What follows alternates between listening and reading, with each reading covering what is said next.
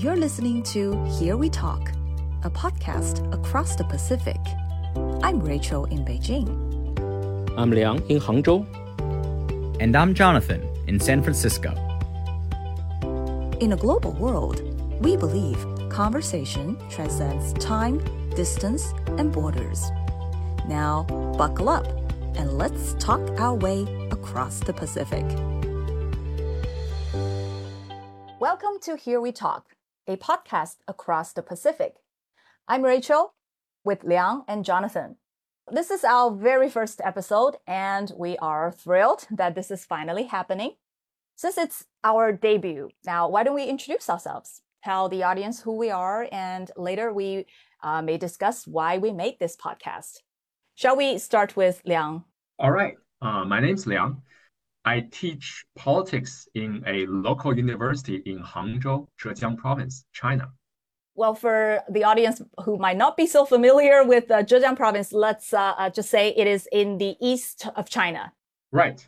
Uh, so previously, I lived in Beijing for many years, but I relocated myself last year to Hangzhou, uh, which is in, in according to the Chinese ranking, it's a, a sort of a second tier city in mm-hmm. China but I like it so much. For what it's worth, Hangzhou is actually my hometown. Uh, I I come from a, a county of the larger Hangzhou area, so uh, we now basically yeah, come from I'm, the same place. I'm, I'm, in your hometown, but yes, you're, yeah, yeah. I'm sort of in your hometown because your hometown is also close to Beijing, right? Yes, that's right. I'm from northern China originally. Okay, um, I also checked your uh, information page on your college website, so I know that you are actually now a associate professor. So congratulations, and I'm sure Liang will bring a lot of uh, in-depth analysis to our show. So really nice to have you on our show as a permanent part of it. Uh, Thank you. Next, Jonathan from San Francisco, right? Sure. Thank you, Rachel. Uh, just one more thing about Hangzhou, uh, sure, I guess you could say by size, maybe second tier, but I think one of the most beautiful and sort of most modern and sort of cutting edge cities uh, in China. I'll, I'll, call it first tier from that perspective. Um, but yeah, I, I, am currently in San Francisco. Uh, Rachel and I go way back to China Radio International in Beijing, where I was for a couple years. I've been here now for quite a while. Uh, we have an education company uh, working with students uh, all across America and beyond. We have students in China as well, Singapore, Canada. We work with students uh, how they want to develop long-term college consulting, tutoring, test prep, that sort of thing, uh, with some learning software uh, just coming out. Separately, uh, kind of personal passion beyond education is U.S.-China relations. so I've been working on a nonprofit for that for a few years now. Uh, Sino-American Friendship City Association. So, but but but that is not the purpose of this dialogue and this podcast. Although we well, will talk about but but I think yeah, but but based on what you just said, I think you are mm-hmm. a perfect candidate for this podcast because you can provide this. Uh, American perspective. And as, as you are doing what you're doing right now, you can mm. serve as a perfect, you know, bridge between China and the US. So I think you uh, are a, a perfect fit for, for this podcast. Uh, thank you, thank you, Rachel. Uh, definitely try to keep an ear to the ground, just see what people are saying, what they're doing, what's really going on, kind of uh, below the the fray of news and, and and rhetoric that you might you know hear in the media. So what's really going on? That's what we care about. That's great. And my name is Rachel. I'm Chinese as Liang. Um, I now work for an uh, institution promoting friendly ties between Beijing and the rest of the world through people to people exchanges. Uh, and I have been living in the Chinese capital for the past 20 years. As you guys mentioned, I have crossed paths with both Jonathan and Liang in my previous work, uh, but separately during separate periods of time. Uh, we three all worked for English news media outlets, um, but it was a few years ago and we hadn't been in very close contact actually ever since. Liang, we actually started talking about this idea of uh, starting a podcast about four yes. years ago when we worked together. Obviously, we both had this uh, nostalgic radio complex and tend to make something out of it. Yet somehow, we never took any actions on it. but the passion never died down. At least for me, um, it's only grown stronger these years. And um, thanks to modern technology, I would say, now that we are in two separate cities, about 1,200 kilometers away from each other, we're making it happen. So I think it's uh, it's pretty amazing. And not to mention that Jonathan is I don't know how much farther away from us. 12 hour flight. I'll say yeah, that. Yeah, yeah. And yeah. it's 15 Across- hours time difference. Yes, Yes, across the that's- Pacific. That's why Yes. we name our podcast Across the Pacific. There we go. Yes. Now, Liang, would you like to uh, share your insights on why we wanted to do this podcast? Sure. So back in the days, I was a writer for the the, the uh, Chinese English news. Uh, I thought that like uh, the, the daily reports, we were just the copy and pasting. Uh, that's like a, a majority of our work. Uh, not really some originality from it, and uh, not really uh, an individual angle or perspective on, on, on taking our society and the world.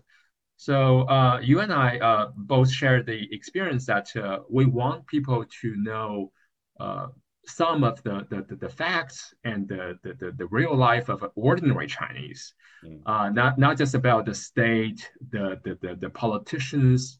So I, I propose this idea that maybe we can do a, maybe an audio show or, or something regularly to, to share with the world what do we really think about our daily Chinese life.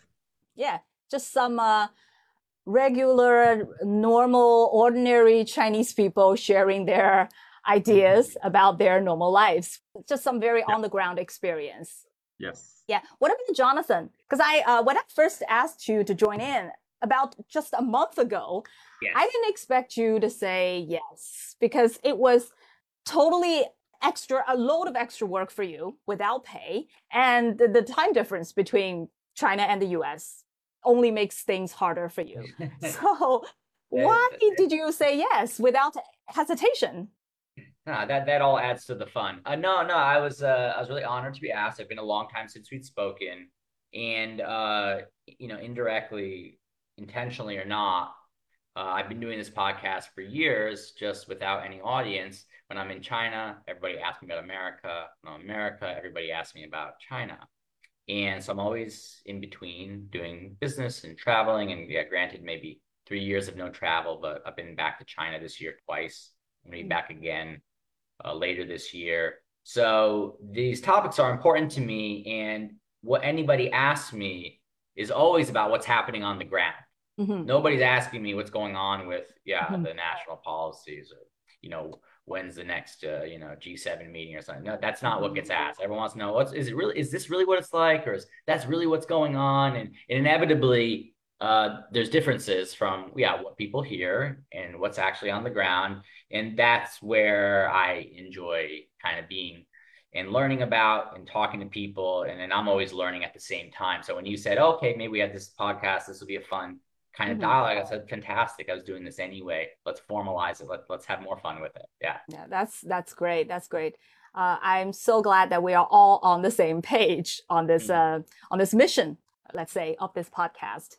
Yes, as we mentioned, um, our aim of running this podcast is to well, first to channel our passion for radio, and two to share our experience of uh, uh, living in different cities, discussing matters that are interesting, intriguing, or even confusing to us, and particularly to put things in Chinese and American perspectives. Now, we all believe in the power of communication, and we have faith in finding peace or a way out through conversations. That was our initial intention, and hopefully our audience would feel the same too. Now, with this uh, very long introduction, we can finally dive in with uh, today's topic. Uh, that is to tell a tale of three cities Beijing, Hangzhou, and San Francisco, the three places we live in individually. Now, I have done some research before, and uh, interestingly, I found that the two cities out of the three, Hangzhou and San Francisco, even they are so far away from each other, share some common characteristics. For instance, they are both located in the Bay Area, uh, Mm. with Hangzhou sitting at the Hangzhou Bay and uh, San Francisco, the San Francisco Bay. And they're both commercially advanced. While compared to that, Beijing, Beijing isn't known for its vicinity to water. Uh, and its thing has always been its cultural and political importance rather than its uh, commercial prominence. You guys both lived in Beijing and then moved somewhere else. How are you adjusting, or how did you adjust to this contrast between Beijing and the city you're living in right now? Um, may I start with uh, with Liang? Uh, of course, uh, you, you were right, and uh, that was a great call to say that uh, both Hangzhou and San Francisco are in the base, which I never thought about. even I live by the even I live by the water, I live by the mm -hmm. Qiantang River. Mm. that's that's great. But also my so this is what happened uh, uh, uh, briefly. So last year I withdrew myself from the, the, the media industry and went back to college to teach my, my, my first impression about Hangzhou was actually, believe it or not, uh, even though Hangzhou uh, has much less population, but the entire population is actually much, much younger compared to the population of Beijing. So mm-hmm. when I uh, was on the subway, when I going to the supermarket, on the streets, I see people in their early 20s all around me. Mm-hmm. but I think it has opposite. to do with the business it is promoting, right? With yes, the Alibaba, exactly. the headquarters of e-commerce there. You're, you're right. And also, I think a part of the reason might be because of the living cost. Uh, mm. the, the, the, the, the rents and the, the, the, other other expenses in Beijing are maybe too uh, uh, too high for, for, for younger generations. So this mm-hmm. part of the reason that Hangzhou has uh, much more, uh, or in, in terms of the ratio, uh, much more younger population. Although on the internet, people are complaining that even Hangzhou is being too expensive to stay, to to to settle down. Right. So they, they so there's a trend. Uh, of course, uh, both both of you know that uh, the, the, the coronavirus pandemic has reshaped the Chinese society in many many aspects. So there's sort of a trend that younger people are running back to their hometown or to the smaller cities to so-called lying down or according lying to flat, the, lying yeah, flat, lying right? Flat, or mm. lying rot, mm. like yeah, some some sort of that. So my my initial impression was that oh, Hangzhou has so much more younger people, younger generation. Mm-hmm. And uh, the other thing is uh, uh, that Hangzhou has, I would say, uh, a very flourishing and a very uh, impressive infrastructure uh, that is under under construction because uh, this year in September we're going to host the Asian Games. Mm-hmm. So I can see the local government is working really hard on, on, building all the infrastructure like airports and roads and subways and so this is really a city like I would say I would say personally the future of China because mm-hmm. if you mention Beijing when I when I when I reimagine myself living in Beijing, that's kind of the, the, the lifestyle that uh, that is like representing China from 15 years ago or something. But uh, Hangzhou is more like uh, facing the future. Yeah. Well, apparently Beijing has met its competition. Uh, Beijing wouldn't say so. Not like saying I don't like Beijing. I like Beijing a lot. It's like a second yeah. home. Oh, it's a, it's a yeah, benign. But, let's say it's a it's a benign uh, competition. Yeah. And one more thing. And one more thing in, in northern China, Beijing is like a like a lonely tower standing, uh, uh, uh, occupying both the, the political and economic importance. But in Hangzhou, it's, it's, it's quite different because when even when Chinese mention Hangzhou, they mentioned the entire Yangtze River Delta, uh, right. which has Shanghai, Suzhou, and Hangzhou, and other cities like Ningbo. And like so, so it's like a more like a, a group of cities Mm-hmm. Not just like one, but Beijing is like the lonely beacon, lonely tower. No, let, let me let me correct you on that one. Have you heard about the the idea of Beijing, Tianjin, and uh, Hebei city group? Have you heard about never, that? Never Yeah. Sure. Beijing is actually, sure. you know, helping uh, the, the, the cities around to develop as well. It, you know, Not, the, the, the past Winter Olympics is uh, just a very yeah. uh, prominent example. Not in reality. So uh, maybe the, give it 20... some time. You have yeah. to be patient. Mm-hmm. Okay, um, I would like to maybe uh, continue that discussion with you later, but uh, let's now uh, pivot it to Jonathan in San Francisco. Uh, Jonathan, you were not born in San Francisco? I was born and raised in Connecticut in a town about an hour outside of New York. Mm-hmm. So it's kind of considered a suburb of New York, right? Mm-hmm. Um, so that is where I was born and raised. Uh, I went to college in Baltimore, Johns Hopkins, and that's what took me to China and then mm-hmm. that's where I had lived mainly in Beijing about two and a half years. Uh, then after that, that's what took me back to America. So so it's actually uh, my first experience going to China was was at a law firm in Beijing before my senior year of college, and that's where I met uh, my boss at the time, uh, who, who sort of inspired me to go back to China, live there, work there, learn language, and then he ended up moving to America to the Bay Area, uh, and he started a company, invited me to to come along mm-hmm. and join. And I was like, okay, that sounds exciting, right? I was looking at graduate schools, looking at other jobs. And that's what kind of brought me to Bay Area. We've been working together ever since for different companies and especially focused on education now. Um, but yeah, so I've been here since 2015. Uh, Bay Area is a bit unique here. So, for example, in New York, it's an 8 million person city.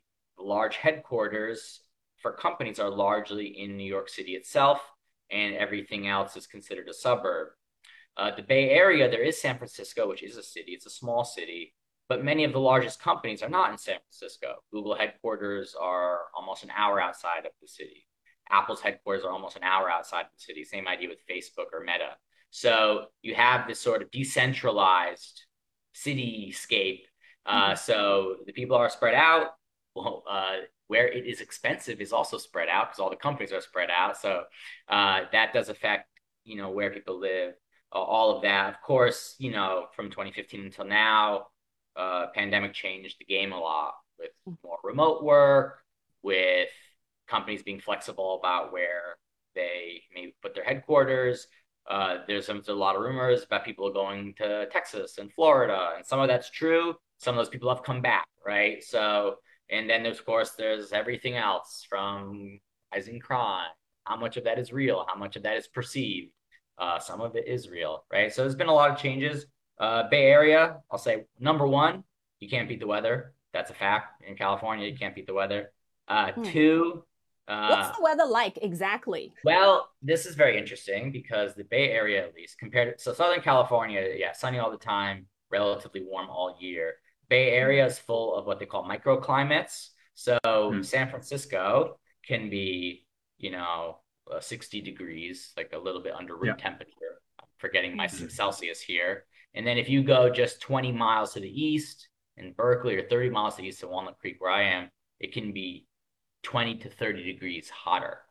So maybe like 15 to 20, you know, 15 degrees Celsius hotter uh, in the same day, right? Same exact time. So, but in general, it's it's warm. It doesn't snow.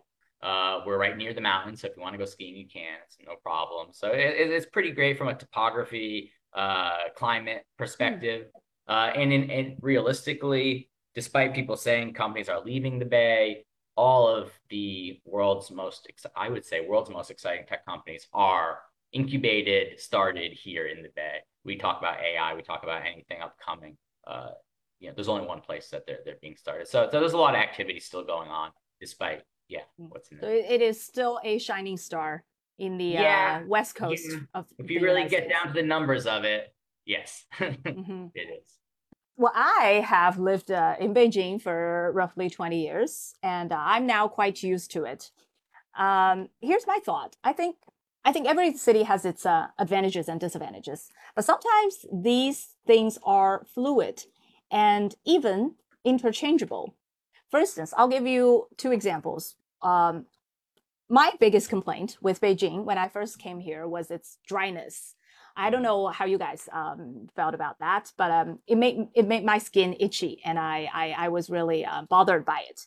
But after staying through the first three months, I not only got over the itchiness, I also realized that dry weather actually has its you know unique perks. For instance, your wet clothes are easier to dry up, and uh, rheumatism doesn't seem to be that common a disease in uh, in Beijing or, in the in the north generally.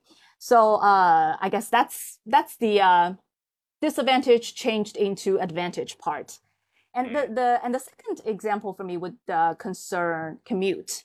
You know how people like complain about how long the commute would take between work and home. You know, one of my colleagues even called hers a daily pilgrimage.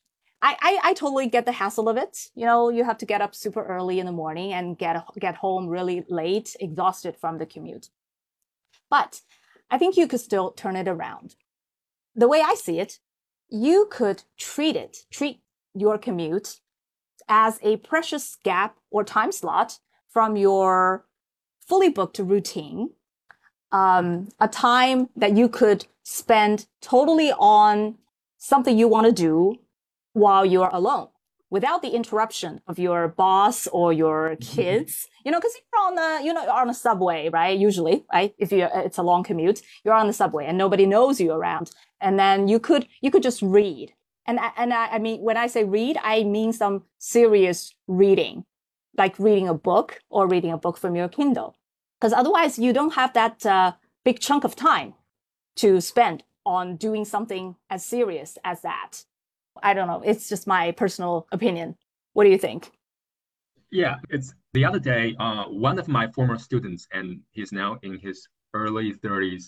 He was a grad student when we met um, several years ago. So we were chatting about China's uh, three babies policy. Like uh, you're allowed to have three babies, but she, uh, sorry, he works as a uh, civil servant, national for the national government in Beijing.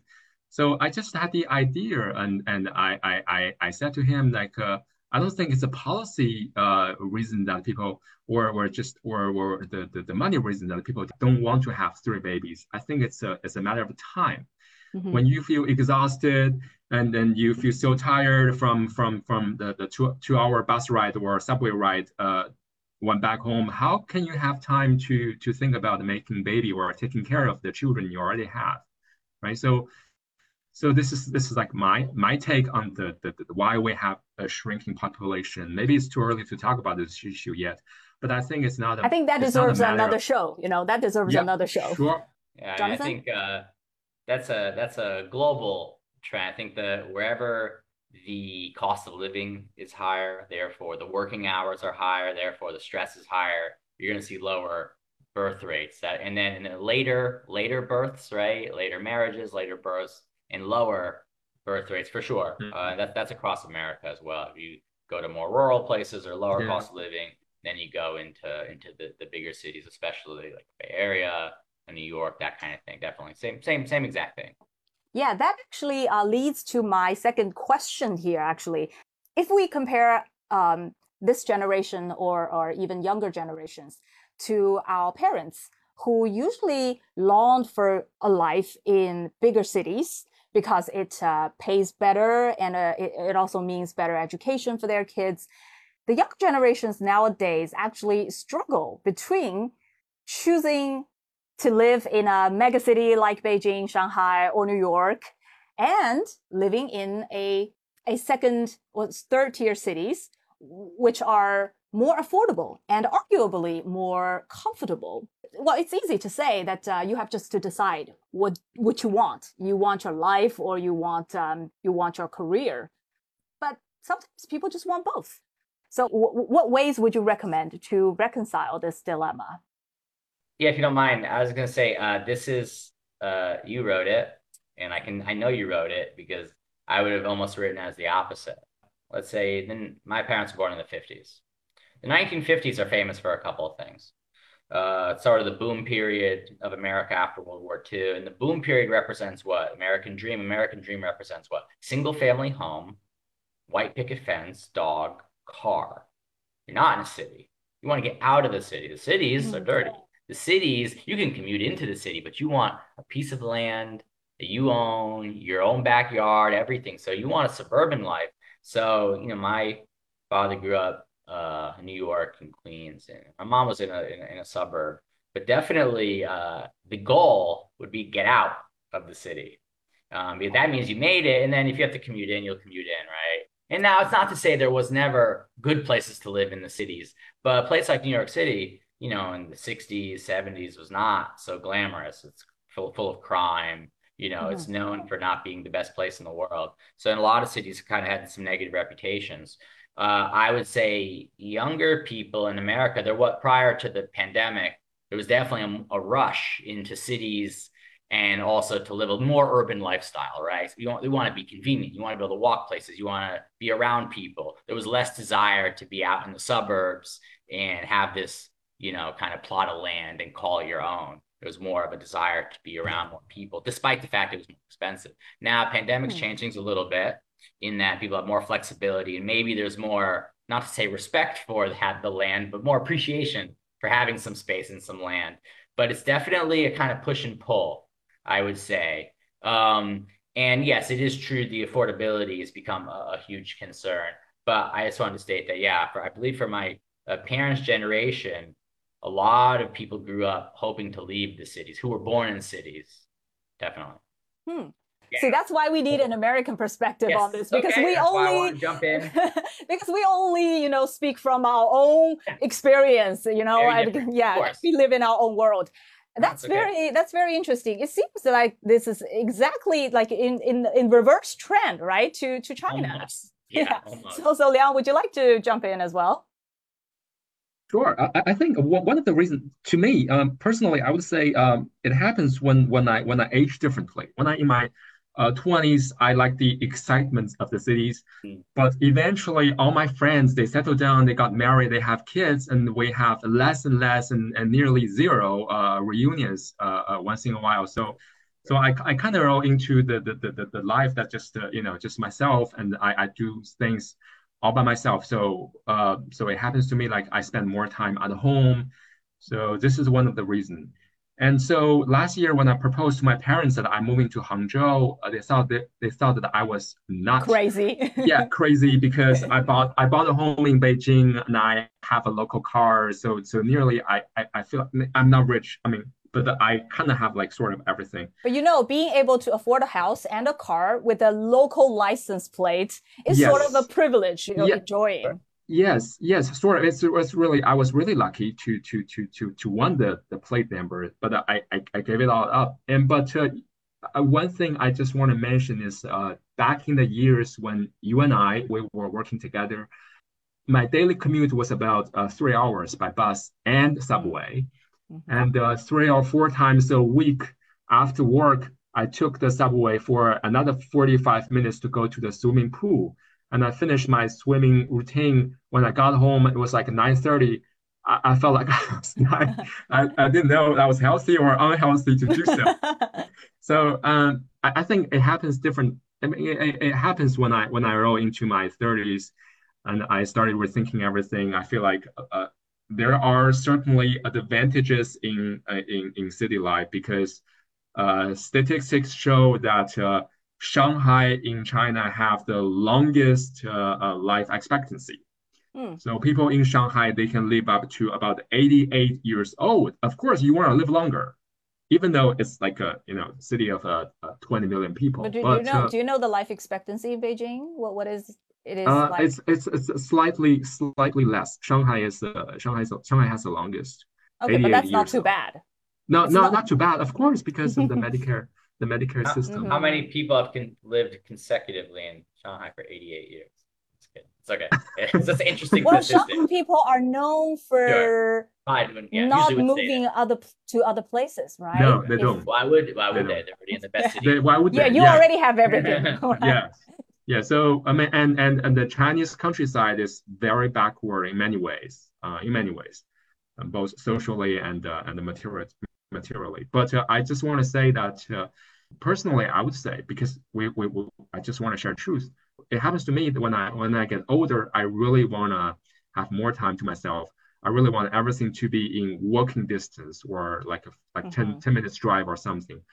I, I really don't want to like use like uh, four hours of my daily life on subway and, and on the bus. Yeah. Mm-hmm. Yeah. Well, I think I, I can share my experience here as a case in point. Uh, you said that uh, as you grew older, you probably don't enjoy the excitement of a big city that much. You want a calmer and more livable life, right? In a, in a smaller place. And that's actually, I think that was exactly why I wanted to, I, I made the decision to leave Beijing in 2017 for a smaller city in China's southern Guangdong province. But, because back then, you, you guys all remember that um, the smog and pollution in Beijing was quite bad uh, for about five or six years since 2012. And um, I was really frustrated back then especially after I gave birth to my uh, daughter, it kind of started to become personal for me. I feel like that this doesn't only concern me, but also my my daughter. And when when my daughter is in the picture, I I kind of look things differently, you know. So anyway, I I made this decision to leave Beijing for for a job in in in Guangdong province. To be honest, I think the city turned out to be really nice. It's so much cleaner. the The air is so much fresher, and uh, it's so much. Um, people there are so nice and welcoming as well.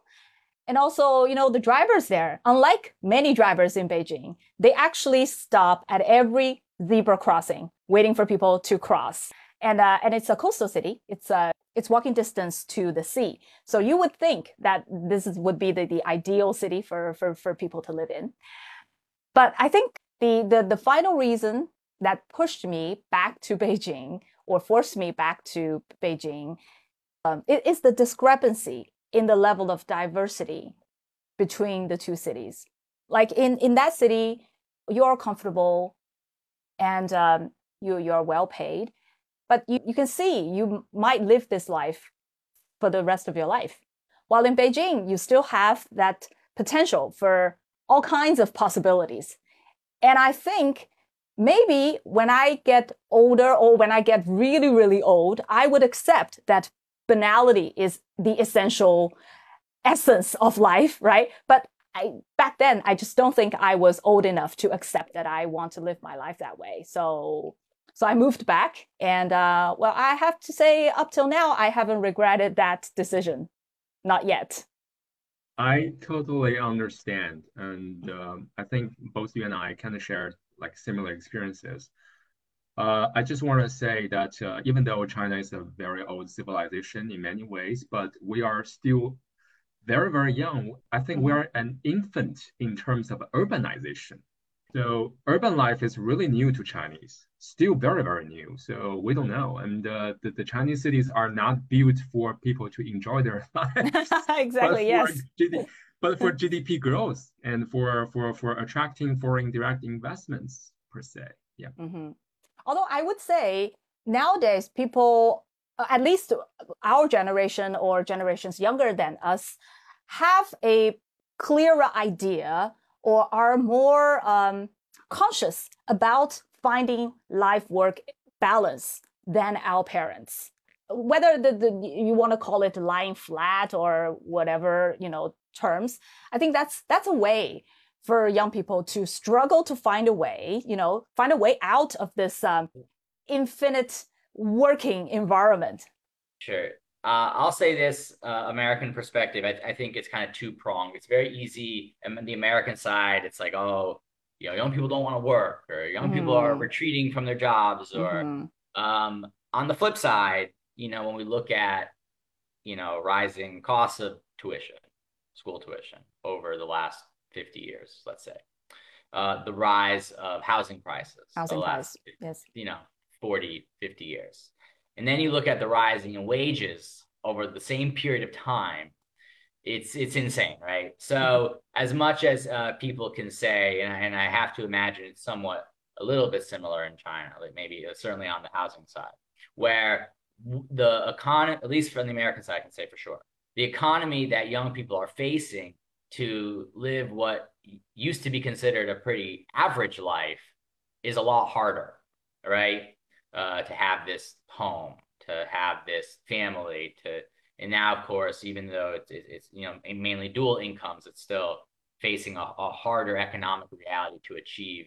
Um, but it is true, priorities do change. And when people face that, they see that reality. Maybe yeah, they decide well, there's other things too that I can care about, right? And right. and maybe you know, if I can, I don't know, make, you know, 10% more is worth 30% or 50% more effort, right? So just kind of uh, getting a, a cost benefit analysis. I think people are doing that in their head versus mm-hmm. perhaps the previous generation where there was a lot more known that you would get if you put more into it. Now, that's not everybody, right? But there's reasons why some of these changes are happening. It's not just a, a, generational thing without any underlying reasons. Yeah. Yeah. Yeah. So it's not, really not fair to just accuse uh, the younger generations of giving up on everything, right? Because um, they're doing it for for some solid Yeah. reasons sometimes. Yes, Yep. and I totally agree with uh, Jonathan uh, when you mentioned the housing prices.